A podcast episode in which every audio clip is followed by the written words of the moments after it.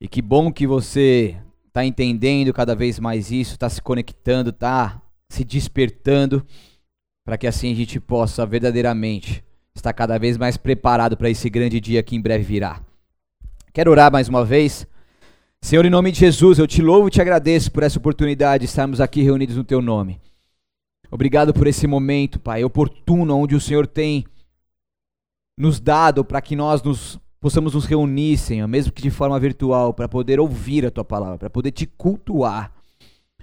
Senhor, essa é uma palavra que fala sobre um assunto muito sério, Senhor, em alguns pontos até delicado, mas eu te peço, Pai, que em todo o decorrer desse sermão, que todo espírito de confusão caia por terra, meu Deus. Que toda distorção dessa mensagem do Senhor caia por terra. Que ela seja uma mensagem ungida pelo teu espírito, Pai, e possa penetrar no mais profundo dos corações, produzindo os frutos necessários. Fazendo aqui o teu propósito, meu Pai, de ser vida e de ser uma palavra eficaz para cada um que nos ouve agora nesse momento. Eu te peço, Espírito Santo de Deus, já vai quebrantando seus corações, já vai alinhando os teus planos com teus, Pai. Vai podendo agora, Senhor, equilibrar as suas emoções e fazer com que eles estejam completamente abertos de todo o coração nesse momento. Que nada venha impedir eles de entenderem tudo isso que está sendo falado. Que não seja complexo, Senhor.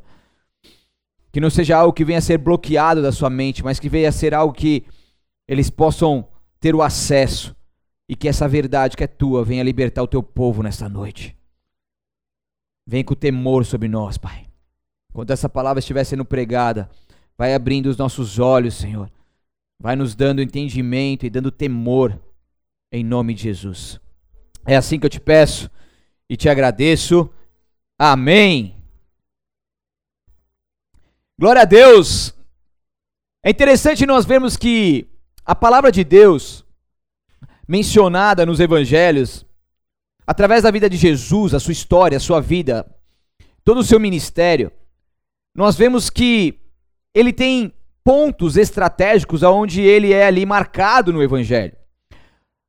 Analisando o evangelho de Mateus, assim como os outros que, que discorrem nessa concordância, mas falando especificamente sobre Mateus, cronologicamente, vemos que Jesus, ele, ele é batizado por João Batista, o Espírito Santo de Deus se manifesta como pomba ali em cima dele, e ele então dá início ao seu ministério depois de ser tentado ali na sua quarentena, lá no deserto, lá no deserto.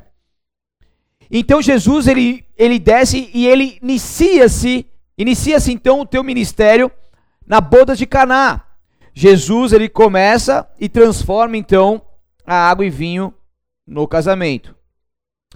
Depois ele prega sobre o Sermão do Monte. A gente teve uma série aqui incrível também, tem no Spotify, se você quiser acessar. Que foi o seu mais longo sermão registrado, descrevendo as características que procurava e continua procurando, logicamente, em seus seguidores. Mateus 5, 6 e 7 fala muito claramente sobre isso. Então, o seu maior sermão registrado. Daí ele desce do monte e ele começa a realizar muitos milagres. Jesus, então, ele envia os seus primeiros doze discípulos. Depois ele passa a ensinar sobre o reino, falando muito por parábolas, sempre mostrando ali, né, na, sua, na maioria das suas parábolas, mostrando sobre os mistérios do reino de Deus. E depois ele segue fazendo muitos milagres, curando enfermos, libertando cativos, é, libertando pessoas de espíritos imundos, multiplicando pães e peixes, ressuscitando mortos, andando sobre as águas e por aí vai. E daí ele começa então depois, passa um novo tempo do seu das suas palavras, do seu do seu propósito nessa terra, ele prepara então os seus discípulos para a sua morte. Ele fala assim, ó, eu não vou ficar com vocês não, eu vou morrer e por aí vai, e ele vai preparando os discípulos. Estou fazendo aqui um panorama para você entender aonde eu quero chegar. Então, mas chega o um momento, no final do evangelho de Mateus, a gente pode ver isso e nos outros também, que ele passa a falar sobre o fim dos tempos e a sua volta. Repita comigo: mistério. Então, no capítulo 22, como eu preguei aqui faz pouco tempo, ele fala sobre a parábola das bodas, né, que faz analogia aí também com a volta de Cristo. Daí no capítulo 24, que é o que é o, o maior, o capítulo mais importante do fim dos tempos, que a gente tem falado muito sobre isso durante toda essa série, Jesus, ele ensina sobre o futuro, sobre o fim dos tempos, sabe aonde? Você sabe onde que ele estava ensinando no capítulo 24? Eu não tinha parado para pensar nisso, mas algo me despertou hoje. Tem um mistério aqui. Jesus, ele fala sobre o fim dos tempos do capítulo 24 de Mateus, sabe aonde? No Monte das Oliveiras. Vai vendo comigo. 24:3, Mateus 24:3 diz: Mais tarde, Jesus sentou-se no Monte das Oliveiras. Seus discípulos vieram até ele em particular e perguntaram: Diga-nos quando isso vai acontecer, esses sinais dos fim dos tempos. Que sinal indicará a sua volta e o fim dos tempos? Ele começa a falar. Ok? Estão comigo? Só que no Monte da, das Oliveiras é o mesmo lugar que Jesus Cristo voltará e reinará como rei sobre toda a terra, segundo descrito Zacarias 14, 4. Olha que interessante. Jesus é, é demais, mano. Jesus eu sou gamadão em Jesus.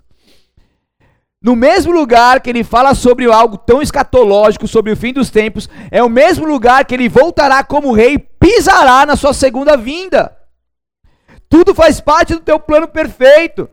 Depois ele prega então a parábola das dez virgens, que fala sobre a importância das dez, que fala sobre plenitude de igreja, sobre a importância das nossas vidas, de estarmos preparados, e ele encerra falando sobre o juízo final. Depois vem então a sua morte, ressurreição, ascensão e, logicamente, a sua promessa de volta. Estão comigo aí? Estão entendendo? O Ivan tá com, com os olhos desse tamanho assim, cara. Estou impressionado. então, antes da sua volta, pisando, com, pisando como rei no Monte das Oliveiras, nós acreditamos no arrebatamento da igreja. Nós viveremos, acreditamos nisso, que viveremos um dos momentos mais esperados da igreja, chamado arrebatamento. Tem pessoas que infelizmente não acreditam nisso, mas tudo bem. Mas eu quero explanar aqui com vocês num texto bíblico, então aperte bem apertado o seu cinto que a gente vai não sei para onde agora, mas a gente vai alto. Vai ter, a gente vai aprender muita coisa aqui. Então se liga só.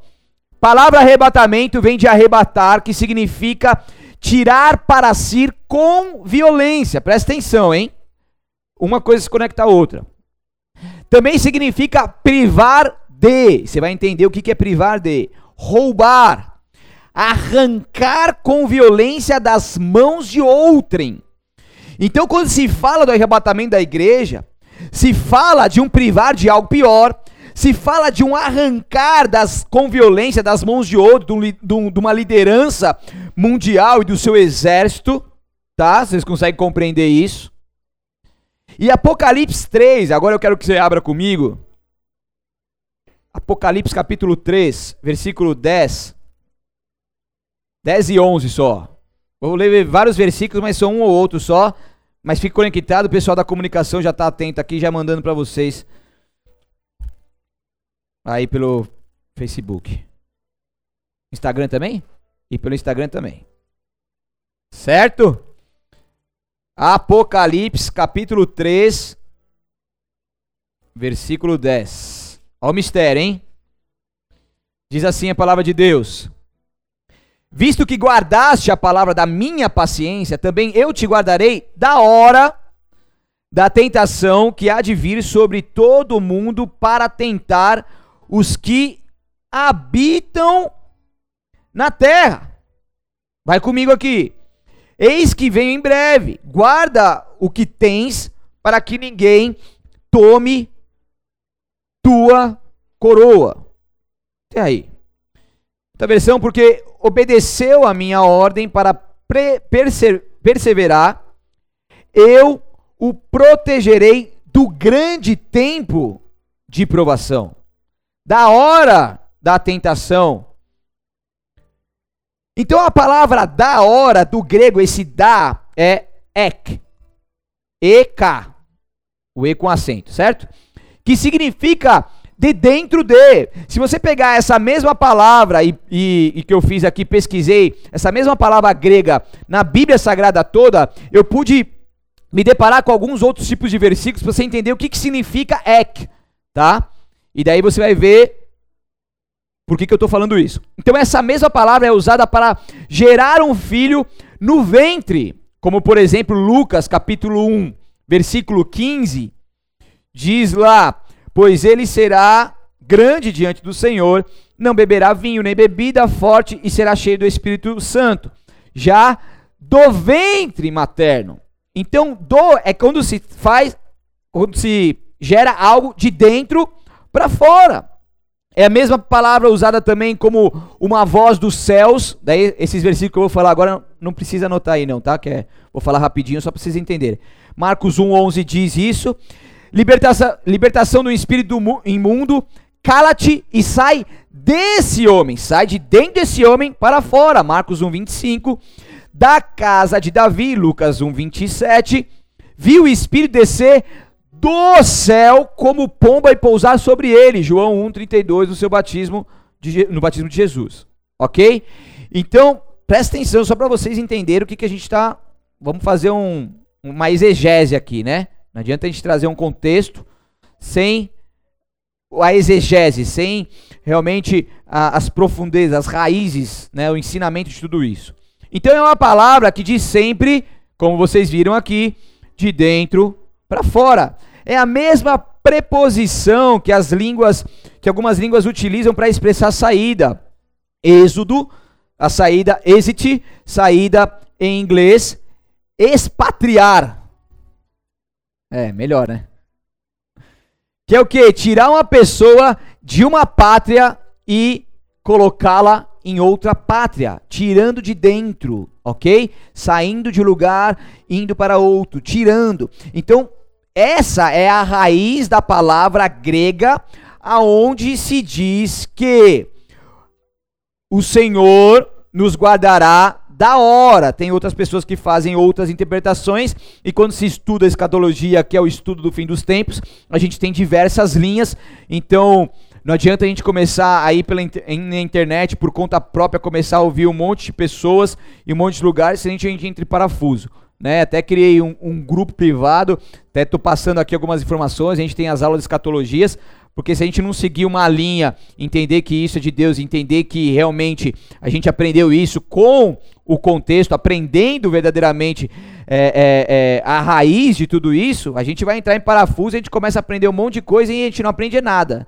A gente começa a ouvir um monte de pessoas e acaba não tomando nenhuma decisão, a gente fica perdido aí, tá? Então, eu sigo aqui os ensinamentos, logicamente, dentro da visão da nossa igreja, mas logicamente naquilo que, que eu estudo como pastor, na exegese que é feita, no aprofundamento da palavra de Deus, para que se conclua algo, para que eu possa passar para vocês, como pastor que tenho responsabilidade sobre esse rebanho. Tudo bem?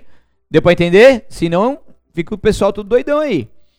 Então é uma palavra que se diz de dentro para fora. Deus, porque a palavra diz assim: porque obedeceu a minha ordem para perseverar eu o protegerei do grande tempo da provação que virá sobre todo mundo para pôr à prova os habitantes da terra. Vai vendo o mistério agora, tá? Essa é a palavra que a gente acabou de ler. Essa palavra habitantes, que vem, logicamente, de habitar, é o catoikel. Mancada isso aí, mano. Hoje eu vou pegar pesado com o Lucas, cara. Catoikel, não precisa repetir de novo. As outras maneiras de falar habitar no grego, por exemplo, é oikel, que significa pernoitar. Então, aqui está falando habita habitantes de habitar do grego katoikel, não é pernoitar. Então, o que, que significa esse habitar do grego? Significa, presta atenção, criar raízes. Ok? Portanto, esse texto nos leva a entender que quem passará, vai vendo aí, quem passará pela grande tribulação nessa terra, serão aqueles que criaram raízes no mundo, portanto, são habitantes deste mundo. E os habitantes deste mundo são os amigos do mundo, e não os que estão enxertados na videira verdadeira. A palavra de Deus diz: porque obedeceu a minha ordem para perseverar, eu o protegerei do grande dia da provação, do grande tempo de provação, que virá sobre todo o mundo para pôr à prova os habitantes. E aí a gente está entrando no grego, tá? Para que eu possa te dar uma informação precisa, a gente precisa saber a raiz da palavra. E do grego, esses habitantes são aqueles que são enraizados no mundo, são aqueles que são amigos do mundo. Eu quero que você abra comigo Tiago 4:1, por favor. Vai vendo o mistério.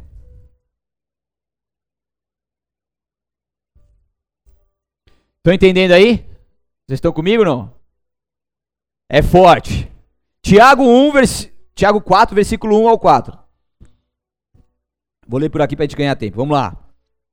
De onde vêm as discussões e brigas em seu meio? Acaso não procedem dos prazeres que guerreiam dentro de vocês? Querem o que não têm e até matam para consegui-lo. Invejam os que outros possuem. Lutam e fazem guerra para tomar deles, e, no entanto, não têm o que desejam porque não pedem. E quando pedem, não recebem, pois seus motivos são errados pedem apenas o que lhe dá, o que, lhe o que lhes dará prazer, adúlteros. Se liga só, adúlteros. Não percebem que a amizade com o mundo os torna inimigo de Deus? Repito, se desejam ser amigos do mundo, habitantes do mundo, enraizados do mundo, tornam-se inimigos de Deus. E quem são os habitantes da terra? São essas pessoas que são enraizadas neste mundo e vivem apenas na sua vida egocêntrica, focado naquilo que lhe dá prazer. E aqui a palavra de Deus os chama de adúlteros. Por que adúlteros? Porque eles traíam suas mulheres? Não. Porque eles simplesmente não tinham uma aliança com Deus. Ou podiam até ter início alguma, alguma aliança, mas traíram a, a, a sua aliança com Deus, o seu, a, a, o sua, a sua comunhão com Deus, com o mundo. E quando uma pessoa se torna amiga do mundo, se torna inimiga de Deus. Quando uma pessoa se torna habitante enraizada no mundo, se torna adúltera, porque quebrou a sua aliança com o eterno, não é aliançado com Deus. E quem que vai sofrer nesses dias de grande tribulação? Simplesmente aqueles que são adúlteros nesse sentido que eu acabei de falar. Que são amigos do mundo. É quando tem prazer no mundanismo, tem prazer na carne, tem prazer em agradar o seu eu. É isso que Deus está nos alertando aqui. Vamos mais, mais, mais longe um pouquinho agora. 1 Tessalonicenses capítulo 4. Esse eu quero que você abra, por favor. Meu Deus, hoje é mistério atrás de mistério. Senhor da glória, prepara o seu coração. Vocês estão comigo aí? Estão entendendo? Então?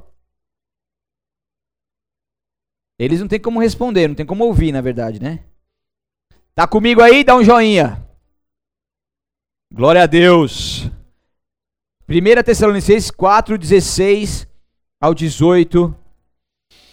Diz assim: Porque o mesmo Senhor descerá do céu como com a, do céu com alarido, com voz de arcanjo, com a trombeta de Deus, e os que morreram em Cristo ressuscitarão primeiro, depois nós que ficarmos vivos, seremos arrebatados juntamente com eles nas nuvens, ao encontro do Senhor, nos ares. E assim estaremos para sempre com o Senhor. Portanto, consolai-vos uns aos outros com estas palavras. Então entenda uma coisa aqui comigo. Aqui a palavra de Tessalonicenses 4,16 diz que ao toque da trombeta de Deus, primeiro, os mortos em Cristo estarão. Daí isso aqui já é um negócio meio doido, tá? Quando Jesus Cristo ele ressuscitou, o que aconteceu na cidade? Nos sepulcros. Os mortos ressuscitaram naquele tempo. Então, isso que, que está falando agora é algo que já aconteceu no mundo. Os mortos ressuscitaram, é uma coisa de louco, tipo Walking Dead, né, meu? Deve ser um negócio, sei lá. Mas eles passaram e ficaram na terra e depois ascenderam com Cristo. Então imagine como que foi isso naquela época. E é por isso que depois Pedro, ele prega no dia de Pentecoste, e a sua pregação, ela também salva 3 mil pessoas, porque existia ali todo um contexto que eu já preguei aqui, tem isso também depois gravado, mas também eles tinham acabado de ver que os mortos haviam sido ressuscitados, que o véu havia sido rasgado, que o mundo estava totalmente, e, é, totalmente abalado por aquilo que havia acabado de acontecer. E aqui diz, então, primeiro os mortos em Cristo ressuscitarão. E como que será isso? Será uma coisa de louco também, porque eu creio que depois com eles, nós, então primeiro eles que foram mortos em Cristo, depois nós, não sei como que vai ser isso, mas vai ser uma loucura, porque Deus, antes de enviar o teu único filho para vir na terra e pisar no Monte de Oliveiras de vez e acabar com tudo, com certeza ele é muito estratégico e ele já tem utilizado essa estratégia da pandemia para poder fazer com que a internet leve uma pregação para milhares e milhares de pessoas que muitos deles nunca tiveram acesso a uma igreja. Então isso é somente o começo daquilo que Deus está fazendo como estratégias para poder arrebatar o maior número de pessoas possíveis. Porque Deus ele é muito estratégico, vai, vai haver muita coisa muito louca para que pessoas e mais pessoas venham ser salvas, o temor vai ser restaurado e as pessoas vão de alguma forma ter acesso a essas loucuras e se render a Jesus antes mesmo que ele antes dele voltar. Então depois com eles, depois com eles, nós, os que ainda estivermos vivos, seremos arrebatados aonde? Nas nuvens. E por isso que fala de arrebatamento. Tem gente que, que não acredita no arrebatamento e haja vai com uma outra linha, mas nós entendemos que, ainda quando estivermos vivos, seremos arrebatados aonde? Nas nuvens, ao encontro do Senhor, aonde? Nos ares. Então estaremos com o Senhor para sempre, portanto, animem-se uns aos outros. Com essas palavras. Então, segundo aqui a palavra de 1 Tessalonicenses, capítulo 4, o encontro de Jesus com a igreja será nos ares, sem a menção de que alguém o presenciará. Esse é o primeiro encontro onde haverá o arrebatamento. Antes de Jesus voltar no Monte das Oliveiras, a igreja será arrebatada pelo nosso Senhor Jesus Cristo. Então, na sua segunda vinda, agora sim, no Monte das Oliveiras, Jesus virá de maneira visível. Como um relâmpago, e todos poderão contemplá-lo, e assim se cumprirá a maior profecia deste mundo. Mas antes disso, Jesus levará a sua igreja primeiramente. Amém? Vocês estão entendendo? E tem gente que diz que, que, que, que não acredita em arrebatamento, tá? Vamos supor que a pessoa não acredita em arrebatamento e, e daí a pessoa então fica, não sobe antes da tribulação, não sobe no meio, nem sobe depois. Vai subir quando? Como que vai fazer a separação entre, entre os bodes e as ovelhas, entre o joio e o trigo? Se dois estão no campo, um é levado e outro fica, como que é levado? Ele some como? Você entendeu? Se dois estão na cama, um é levado, ele some como? Logicamente que por um arrebatamento que nós, como igreja de Cristo, acreditamos e ansiamos por esse momento. Aleluia! 1 Tessalonicenses capítulo 5, dando sequência aqui, né? Então, final do capítulo 4, agora início do, do capítulo 5.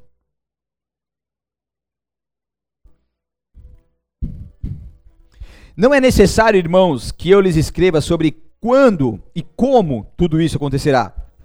Pois vocês sabem muito bem que o dia do Senhor virá inesperadamente como ladrão à noite. O ladrão de noite, o ladrão à noite, ninguém espera, ele rouba e ninguém vê, ele vem sem avisar e leva embora, ele arrebata, ele rouba e depois, dando sequência aqui no versículo 3, diz: Quando as pessoas disserem tudo está em paz e seguro, paz e seguro, o que, que o líder mundial quer fazer? Um tratado de paz, trazer segurança, trazer estabilidade financeira do mundo, né? Então, o desastre lhe sobrevirá tão repentinamente como iniciam as dores de parto de uma mulher grávida, e não haverá como escapar. Mas vocês, irmãos, não estão na escuridão a respeito dessas coisas e não devem se surpreender quando o dia do Senhor vier como ladrão, porque todos vocês são filhos da luz e do dia, não pertencemos à escuridão e à noite. Ele nos resgatou das trevas e nos trouxe à luz. Portanto, fiquem atentos. Portanto, fiquem atentos. Não durmam. Como os outros, permaneçam atentos e sejam sóbrios. À noite as pessoas dormem, os bêbados se embriagam, mas nós que vivemos na luz devemos ser sóbrios, protegidos pela armadura da fé, do amor, usando o capacete da esperança, da salvação, porque Deus decidiu nos salvar por meio de nosso Senhor Jesus Cristo, em vez de derramar sua ira sobre nós, e agora o mistério fica mais profundo e vem comigo em nome de Jesus.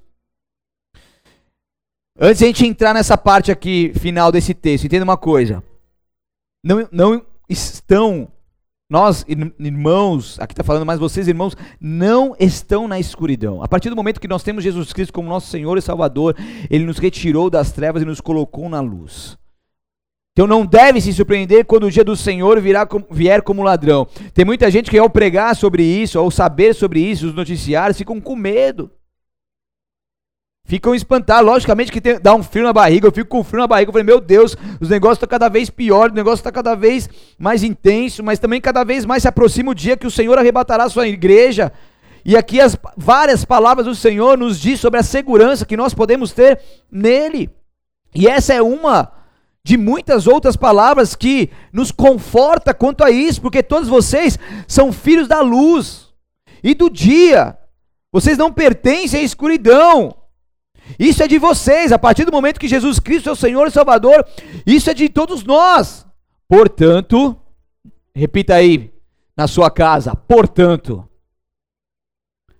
fiquem atentos. Ficar atentos é algo permanente, constante, não um estado momentâneo. Não durmam. Essa dormida do Ivan tá liberada, não tem problema. Mas não durmam ao ponto de perder o ponto. Não durmam como cinco das dez virgens que dormiram e foram imprudentes, insensatas e ficaram, e a porta se fechou. Permaneçam atentos e sejam sóbrios. Permanecer algo constante, sede firmes e constantes, sempre abundantes na obra do Senhor, sabendo que, eu, que, eu, que o vosso trabalho não é em vão. Sejam sóbrios, não é estar sóbrios. Sejam sóbrios, é um estado permanente do ser humano. Nós precisamos então permanecer atentos, não dormir, ser sóbrio. Está entendendo a grande diferença disso? A gente é da luz, mas não vacila. Ok? A gente é da luz, mas não dorme no ponto. Não se distraia. Porque se a trombeta soar e Jesus Cristo vier nos ares levar a sua igreja, se você estiver dormindo sem estar atento sem ser sóbrio, segundo a palavra de Deus, muito provavelmente você fica. Segundo a palavra de Deus, isso, esse arrebatamento você não vai poder viver. Deu para entender? Porque é diferente, porque tem pessoas que hoje morrerem, vão para o céu, mesmo não estando preparados para serem arrebatados, porque o arrebatamento é algo diferente daqueles que têm a salvação hoje se morrerem. Deu para entender? Você mais profundo tentar ser mais profundo. O arrebatamento é algo especial para aqueles que verdadeiramente entendem e são amigos de Deus. Aqueles que são leais a Ele, que vivem em santidade, que permanecem atentos, permanecem e são sóbrios. Mas aquele que simplesmente aceitou Jesus Cristo como seu Senhor e Salvador, ele tem a salvação. Só que se, quando houver o arrebatamento, essa pessoa, se não se esforçar, ser leal, se empenhar e sair da sua vida leviana e superficial para uma vida de comunhão realmente com Deus, que traz fruto de uma verdadeira conversão, como alguém que é enxertado na videira verdadeira, segundo aquilo que nós entendemos da palavra de Deus, a pessoa não participará desse momento tão especial. Se ela morrer, ela, ela ganha salvação, porque ela tem Jesus como seu Senhor e Salvador. Vai ter prejuízo na questão dos galadões, tudo mais, como diz a palavra, mas é essa diferença que eu quero que vocês entendam. Quando se fala das dez virgens, as dez virgens simbolizam a igreja do Senhor. Não são cinco virgens que são pecadoras. São cinco que pertencem à igreja. Quando se fala de dez, se fala de plenitude. Mas por que cinco foram imprudentes? Porque simplesmente dormiram. Se elas morressem antes do noivo vir, talvez, muito provavelmente, elas teriam a salvação. Mas dormiram e o noivo veio. E elas ficaram para fora da porta, e quando você vê a porta no Apocalipse, fala daqueles que foram arrebatados. Deu para entender o mistério? Vocês estão entendendo mesmo? Tô sendo muito complexo não? Tá dando para entender, né? Se não tiver, fala aí, mano. Pode me perguntar, é sério. Tô me esforçando o máximo pra você entender. Agora vem comigo. Olha o mistério, cara. Eu, eu amo, cara. Eu amo a palavra de Deus. Vamos, vamos voar mais um pouquinho, sim ou não? Então eu quero, quero enfatizar aqui o versículo 9 que nós lemos agora. 1 Tessalonicenses 5, 9. Na versão ARC, diz assim: Porque Deus não nos destinou para a ira, mas para a aquisição da salvação por nosso Senhor Jesus Cristo. Agora vem comigo. Ira, aqui no grego é orge, que é raiva exibida em punição. Deus não nos destinou para uma raiva exibida em punição, mas para a aquisição da salvação. Essa raiva, essa ira, que é uma raiva também, é uma emoção violenta da parte de Deus para aqueles que habitam na terra do grego que você aprendeu, que são enraizados nela, que são amigos de Deus. Então Deus não nos destinou para essa ira, para essa raiva exibida em punição, porque essa ira é destinada para aqueles que habitam na terra, que são enraizados nela, que são amigos do mundo. É a ira da grande tribulação que será derramado sobre toda a humanidade, sobre todos aqueles que estão enraizados. Então entenda uma coisa, é nisso que eu acredito que Deus nos livrará da hora da grande tribulação. Sabe por quê, igreja? Porque quando se fala desse período, você tem noção o que é esse período? Tem gente que fala que a gente já está né, numa grande tribulação avançada, tudo respeito a todas as opiniões, mas a gente não tem nem noção, na verdade, daquilo que está por vir, que, que é verdadeiramente uma grande tribulação. Primeiro, que o anticristo efetivamente liderará, ele reinará como líder supremo do mundo. O anticristo, que é o mesmo que o líder mundial. E é interessante que os judeus ortodoxos, que são estudiosos profundos da Torá, eles estão emocionados e discursando, não só um, mas diversos, que eles estão falando que eles nunca tiveram tão próximo da vinda do, de Jesus sobre a terra. E se você pegar vários depoimentos de rabinos, eles estão ali emocionados, só que esse Jesus que eles estão esperando, na verdade é um Jesus que já veio há dois mil anos. E eles vão ver uma pessoa que é um líder, um cara que vai encantar verdadeiramente muitas pessoas, até muitos cristãos, infelizmente, como um salvador, porque as três religiões maiores monoteístas do mundo estão esperando um, um salvador. O Islã está esperando Maomé, que segundo eles ascendeu ali em Jerusalém e vai voltar. Os judeus estão esperando o seu Jesus, né? Machia. E nós estamos esperando o nosso Jesus Salvador que vai vir arrebatar a igreja. Está entendendo o tamanho da circunstância e a confusão que vai dar isso aqui? Mas vai ser o momento que o anticristo reinará e muitos serão enganados, como ele sendo o Salvador deles, porque eles estão esperando o Salvador. Então haverá guerra como nunca antes. Existem armas, cara, que você não tem nem ideia. E um dia, talvez Deus me dando a oportunidade, eu vou falar, me aprofundo mais sobre esse tipo de armas que vai vir sobre a grande tribulação. Precisa entender a gravidade do fato. Mas tem arma que ele, ela é acionada aqui, ela desliga todo o sistema elétrico numa região grande, assim, numa circunferência grande. Né? Quem, quem viu Velozes Furiosos, o último, vocês viram não? É o 6, né? É o último? 8, 8, 8 né? Que ali tem essa arma, cara. Tem o, o olho de Horus, né? O olho que tudo vê, né? E tem vários mistérios nesse filme, é muito bom. Hã? Não é isso? O que você tá rindo? Tudo tem mistério, é mistério demais, né? Né, Gra? Então ali existem várias armas assim, armas químicas e outros tipos de arma. Então haverá guerra como nunca antes e muito provável uma terceira guerra mundial, fome como nunca antes. Não tem nem comparação com a fome que já existe em alguns lugares aí. Morte como nunca antes, porque haverá o reinado do anticristo e o exército do anticristo virá e esse exército, Ivan, será um exército muito provável, né? Que será um exército transhumano, será um exército robotizado. Eles estarão com, com é, eles não vão tem, eles não vão ser mais humanos, emotivos, mas eles vão ser robôs e humanos ao mesmo tempo. Tem um filme, é bem ruim o filme. Eu esqueci o nome dele, que tá no Netflix, é bem ruim, mas tem uns pontos de verdade assim que vale refletir. Esqueci o nome, Fim dos Tempos, alguma coisa assim. Que ali começa a invasão do exército, que é igualzinho, que é muito parecido, logicamente, com o exército que vai vir do anticristo. E eles são, na verdade, robotizados, mas eles são seres humanos. Que eles vêm para para lutar contra os robôs, que os robôs dominaram o mundo, né? E logicamente que uma proporção muito mais gigante, mas a gente está vendo isso acontecendo nos dias de hoje com a indústria 4.0 que eu já falei. Então, haverá muita morte, porque esse exército do anticristo ele não vai ter dó nem piedade, eles vão matar, porque eles não vão ser mais humanos, eles vão ser mais emotivos.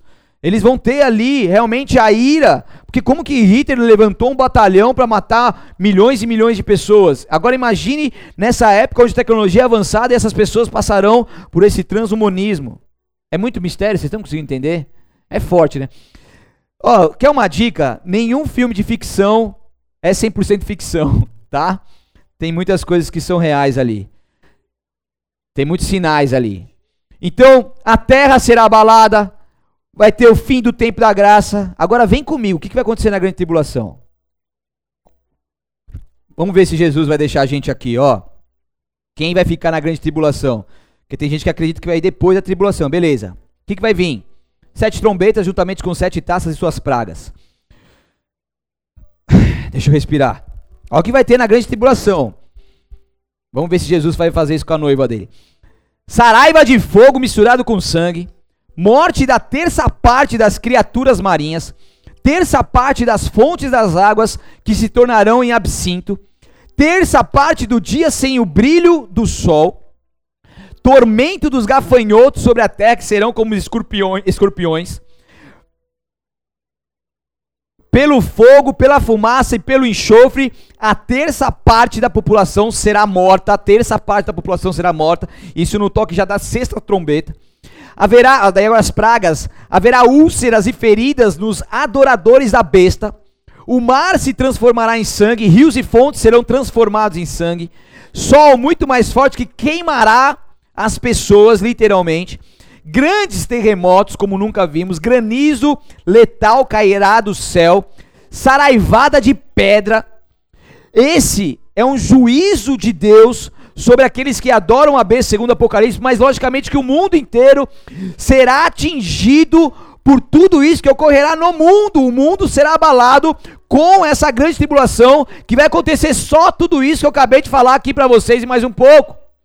Então, ser remanescente nessa época, somente para quem não se render à besta e a sua marca.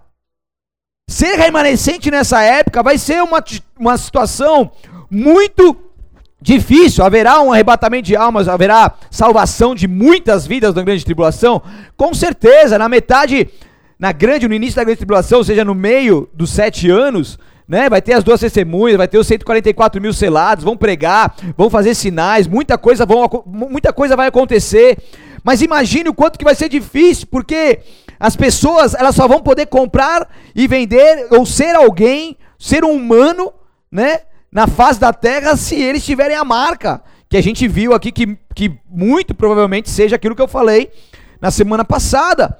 Então a gente está entendendo que isso já está decorrendo. Então as pessoas, na verdade, elas voluntariamente já vão começar a serem marcadas. Mas haverá um tempo onde o reinado do líder mundial fará com que isso seja exigência. E aqueles que não quiserem e simplesmente perseverarem, esses sim serão salvos e serão remanescentes. Mas a partir do momento que ele se render a essa marca, segundo a palavra de Deus, a gente entende que já era.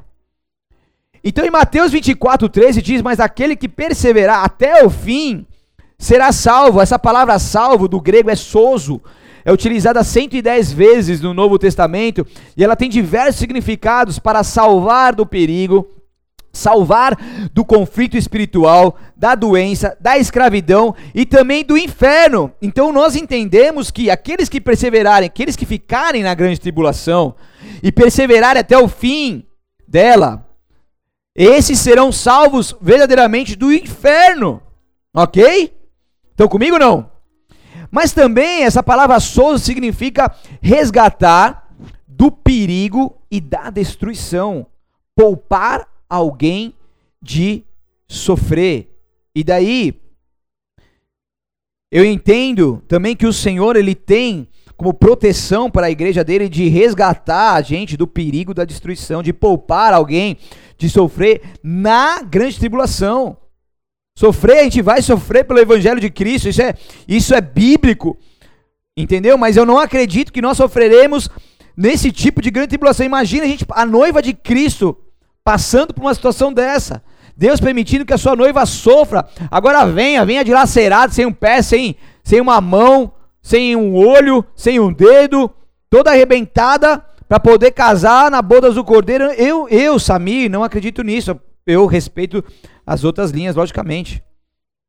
Então, Mateus 24 é o filme que eu falei aqui, chama Extinção. Minha esposa querida que eu amo, beijo para você, meu amor, falou aqui. É, é ruim o filme, bem ruim, tá? Eu não, não aconselho assistir, mas tem essa parte robotizada aí do exército que eu quis fazer menção aqui. Tá? Mateus 24, 14 diz: E esse evangelho do reino será pregado em todo o mundo, em testemunho a todas as gentes, e então será o fim. Então, peraí, então o evangelho precisa ser pregado para toda criatura para que Jesus venha?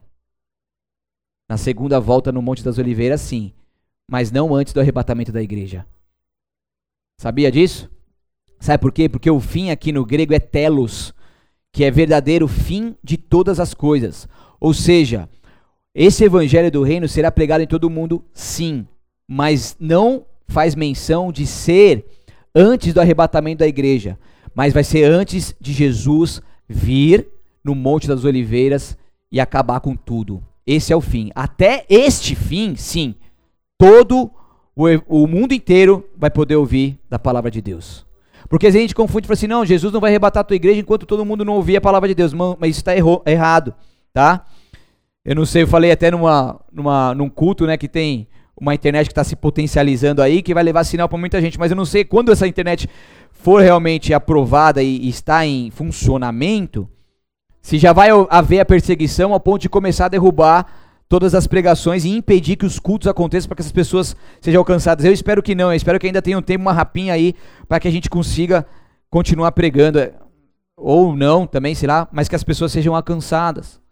Então entenda uma coisa, nesse momento de grande tribulação não vai ter internet que vai permitir que fique alguma coisa do evangelho ali, cara. A gente, a gente nem chegou e já estamos vivendo, nem chegou essa internet, nem chegou uma liderança mundial e a gente já está vivendo o, o, o, o canal mais conhecido do mundo de vídeos, derrubando vídeos e desmonetizando canais que falam sobre a pandemia que estamos vivendo e aquilo que está causando essa pandemia, que você sabe o nome dele, que eu não posso também ficar falando, porque quando eles falam esse nome, eles imediatamente são desmonetizados. Você acredita nisso, cara? Por quê? Porque eles não querem formadores de opinião. Ele não querem pessoas que falam a verdade, porque eles já estão já manipulando. Lógico, isso é muito tempo, mas isso tem se intensificado manipulando. Então não haverá pregação alguma, meus canais de igreja vai derrubar tudo. Nesse tempo de tribulação, os crentes mesmo verdadeiros vai tudo subir. As igrejas, não sei como, como que vai ser as igrejas, mas a igreja vai abrir, vai, aqui não vai abrir. Em nome de Jesus.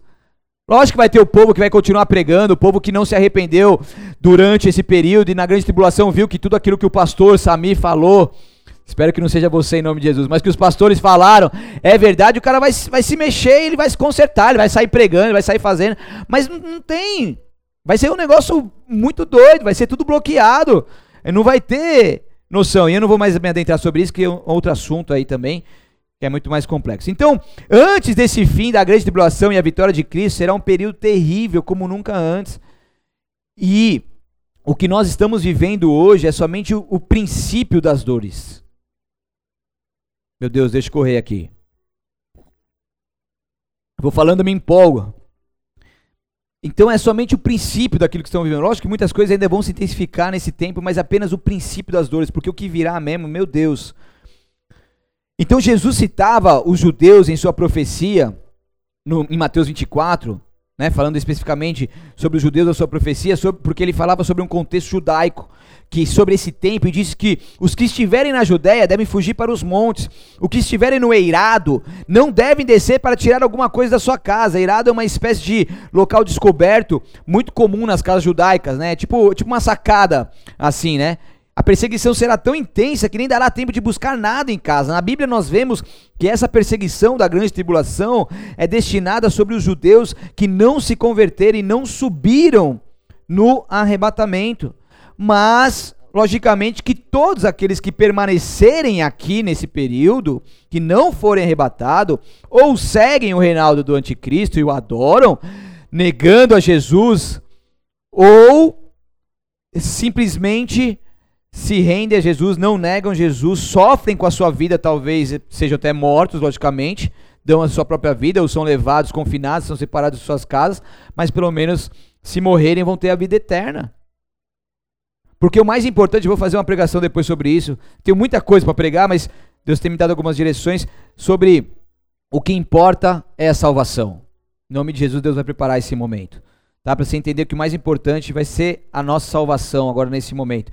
Então, Mateus 24, 20, orem para que a fuga de vocês não seja no inverno nem no sábado, porque o sabá é o dia em que os judeus eles descansam, eles estudam nas sinagogas, ou seja, eles não estão nada preparados caso precisam correr desesperadamente uma possível fuga. Então, o líder mundial está tendo uma importância como nunca e o seu plano será inevitável. Amém?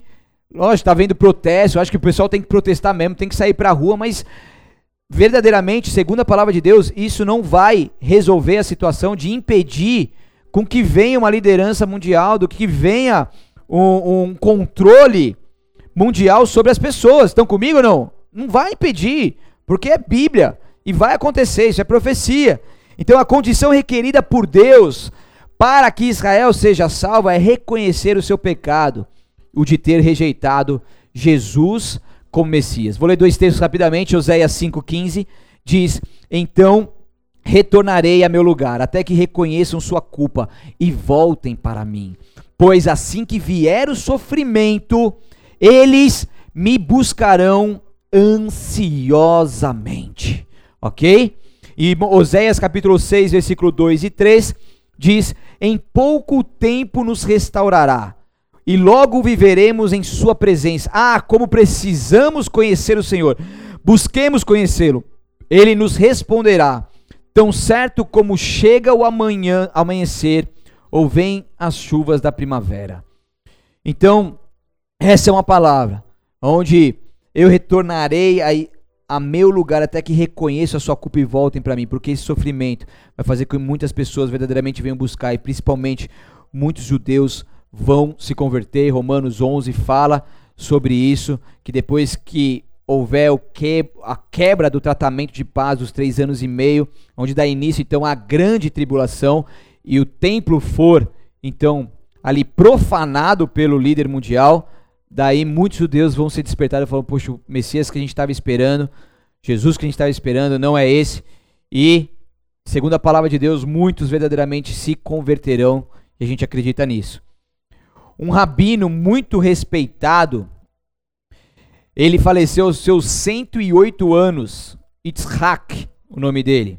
E antes dele morrer, ele disse para os seus discípulos: O Messias me visitou. Só que ele não quis revelar na hora, falou que deixaria uma carta que após um ano da sua morte eles poderiam então abrir essa carta e ler. Logo depois da sua morte, David, seu discípulo e filho, abriu a carta e, nele, e, nele, e nela havia um acróstico. Sabe o que é acróstico? É um tipo de composição poética, né? Onde você faz uma letra, por exemplo, Samir, daí o S, sábio, M, magro. não, M não, é A. A, alegre. Tipo isso. Isso se chama acróstico. M, maravilhoso, né? ai, ai. Estão me desconcentrando, gente. Modesto, boa, obrigada. Tá? Então é um tipo de composição poética. E que as primeiras letras de cada verso, em sentido vertical, estava ali o nome Yeshua. Yeshua, para quem não sabe, judeu ortodoxo, ele não pronuncia Yeshua Hamashia, ele não acredita que Jesus Cristo é o seu Senhor e Salvador que já veio ao mundo e deu sua vida por ele, tá? E quando um judeu, ainda mais no patamar desse, desse rabino, faz uma menção como essa, isso é, é um avivamento, isso é algo extraordinário, tá? Porque Yeshua, na raiz hebraica, significa salvar ou salvação. E ele disse: o Messias me visitou, a salvação chegou até a mim. E ele então havia reconhecido Jesus como seu Senhor e Salvador. O que, que eu estou dizendo isso? Porque em meio a tudo isso que nós estamos vivendo, Deus está preparando o coração do seu povo para verdadeiramente reconhecer Messias, mesmo que seja nas dificuldades, mesmo que seja nas, nas, na, nas lutas, mesmo que seja nas situações do dia a dia. O que Deus está nos fazendo falando é para que nós possamos nos aproximar cada vez mais dele, nem que seja para que os judeus e o povo passe pela grande tribulação para ver que tudo isso é verdade, se rendam a ele nessa grande tribulação, porque o que mais importa é a salvação desse povo. Eles verdadeiramente vão reconhecer Messias, muitos vão reconhecer Messias. No funeral desse homem existiam mais de 3, 300 mil pessoas, três itanhaenses foram no funeral dessa pessoa para você ver o quanto que ele era importante. Mas ele estava ali, essa pessoa tão importante que estudou a vida inteira, nos seus últimos minutos e dias de vida, ele tem um encontro genuíno com Yeshua Hamashia. E glória a Deus por isso que isso tem acontecido em muitos lugares com muitas pessoas. Amém? Então, a grande tribulação será um período como última chance que Deus dará, principalmente, como eu disse, para o povo judeu que vai se converter em massa, mas também para muitos gentios. Tem pessoas que pregam que não haverá um arrebatamento, mas como eu mencionei aqui, não acredito nisso, não vejo hipótese nisso. Mas tem outros também que acreditam que o arrebatamento ocorrerá na metade do período dos sete anos de tribulação, e outros que são pós-tribulacionistas que acreditam que será após a tribulação. Entenda uma coisa, como eu disse aqui, e trouxe o texto, eu acredito muito que nós seremos arrebatados antes da tribulação, tá? Eu acredito muito. Mas isso não é motivo para a igreja, não, isso aí, esse, essas coisas aí eu nem vou viver, estou de boa, vou, vou ser arrebatado, Deus vai me levar antes. E a gente acaba vivendo isso e não se prepara. E deixa ali de ser prudente. E deixa ali de ficar acordado. Então isso é algo muito perigoso que muitas pessoas acabam caindo nesse engano de a gente vai ser arrebatado, pronto, acabou e Deus vai nos livrar e não sabe o que pode acontecer aí. Vamos supor, vamos supor que os pós-tribulacionistas estão certos. E agora, hein? Vamos supor que a igreja não vá antes, vá no meio ou vá depois da tribulação. E aí, como que você vai fazer? Como que serão as coisas? Como será que você vai estar preparado para isso? Porque se o mais importante é a nossa salvação, será que a gente vai conseguir aguentar? Será que a gente vai negar a marca da besta? A gente vai negar comprar e vender as coisas? A gente vai se submeter a passar fome por conta disso? A, a tentar fugir, porque vai ser todo mundo rastreado mesmo? Vai ser difícil, muito difícil as pessoas fugirem. Né? Hoje tem câmera em tudo, qualquer canto. Né, se eu sair daqui e ir para algum lugar, os caras me pegam pelas câmeras que tem aí pela cidade toda. Tô falando aqui de Itanhaém, fora as rodovias e muitos outros lugares. Vai sair a pé, vai sair de cavalo, vai sair como? Você entendeu? Então imagina. Agora também, e se for antes? Que eu acredito, e como mencionei aqui, e, e continuo acreditando nisso, e logicamente que respeito todos que não acreditam nisso, porque o mais importante não é a gente entrar em discussão se vai ser antes, durante ou depois. O que é mais importante é a gente acreditar que verdadeiramente aquele que prometeu que vai voltar, ele vai voltar. Amém? E esse nosso Jesus tem que continuar sendo nosso Senhor e Salvador. E junto, a gente vai estar lá na bodas do Cordeiro. Isso é fato. Tá? Se vai ser antes, depois, isso é fato. Então eu quero que você se, que, que pense diferente, que pense diferente de mim, que a gente se apegue nisso e continuamos sendo irmãos e vamos continuar ali num breve dia realmente participando da bodas do Cordeiro e esse ponto acabou. Vamos para cima, não vamos fazer isso que seja divisão das, das igrejas, tá? Então, se for antes mesmo, como aqui mencionei, tratei aqui dos assuntos e explanei para você, para que você realmente tenha acesso a, a, a esse conteúdo. E se você ficar?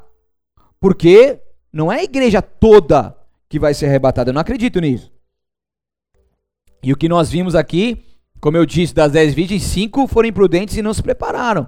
E aí as virgens se fala da igreja. Então, vamos supor, aqueles que são amigos de Deus, aqueles que estavam firmes, leais, prudentes, sendo sóbrios, pre é, se preparando para esse momento, animando um ao outro para esse momento, estando vigilante, sendo vigilante, ele sobe e de repente você que está mais ou menos fica. Como que vai ser? Porque muitas vezes as pessoas estão mais ou menos, não, você arrebatado mesmo, e daí, de repente, começa a sumir um monte de gente. Porque ser arrebatado não será um evento para crente meia-boca. Ser arrebatado é algo exclusivo para aqueles que entendem e pagam o preço para que realmente possam subir com o Senhor. O apóstolo Paulo, em 1 Tessalonicenses 5, como eu disse aqui no começo, ele está dizendo assim: o arrebatamento ele vem como um ladrão. Milhões de pessoas desaparecerão repentinamente. Lógico que muitos vão. A, a ordem vai manipular essa situação para falar que foram abduzidos por ataques extraterrestres e muitas outras coisas vão acabar acontecendo. Mas vai ficar muita coisa registrada e a palavra de Deus e essas palavras elas vão ser vida em muita gente agora, nesse momento, eu creio. Então vai vir como ladrão e milhões de pessoas desaparecerão. No mundo todo. Carros vão bater, aviões, se for o piloto e o copiloto, os dois cristãos firmes, vai ficar deriva. Navios, coisas vão. Vai virar uma bagunça. E ali então, logo depois, começará o tempo da ira, como a gente aprendeu aqui na palavra de Deus. Essa ira que é destinada àqueles que são habitantes da terra, enraizados, amigos do mundo. E segundo o texto, aqueles que estiverem vigilantes não passarão por esse momento. Finalizando aqui, Apocalipse 16:15 diz: Eu virei, eu já disse aqui, mas vou falar outras vezes que esse texto é maravilhoso. Eu virei inesperadamente como ladrão. Feliz é aquele que me espera alerta e mantém puras suas vestes, para que não precise andar nu envergonhado. Ele vem como ladrão, ninguém sabe o dia nem a hora, inesperadamente, por isso que nós precisamos estar atentos.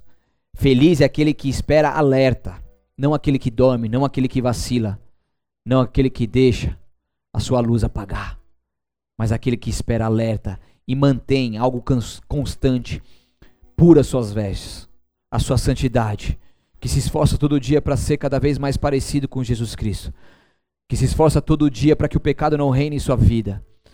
Aquelas pessoas que mantêm as suas vestes limpas, que mesmo quando erram, entendem o pecado e confessam seus pecados, se arrependem, não querem errar, não querem desagradar a Deus, mas se esforçam todo o tempo para adorar a Deus em espírito e verdade. Porque essas pessoas, se elas manterem assim, elas não vão precisar andar nu nua e envergonhada. Não precisará ser motivo de chacota, de vergonha, ficando nessa terra como um crente meia-boca, como uma pessoa que não se aliançou com Deus, mas foi adúltero, como a palavra de Deus nos fala. Uma pessoa que vai se envergonhar por aquilo que poderia ter vivido. Ainda não será tarde demais, porque haverá uma grande tribulação, mas perderá uma chance da sua vida de poder subir aos céus. O arrebatamento da igreja é um encontro nos ares, e ele nos guardará da hora da tribulação. Feche seus olhos, abaixe sua cabeça por um instante, se você assim puder. Glorificado seja o nome do Senhor. Talvez você ouviu essa palavra agora, nesse momento, e Deus falou com você, e Deus te instruiu, Deus te mostrou muitas coisas aí, e você verdadeiramente quer se posicionar com Deus nessa noite. Você quer se render por completo a Ele.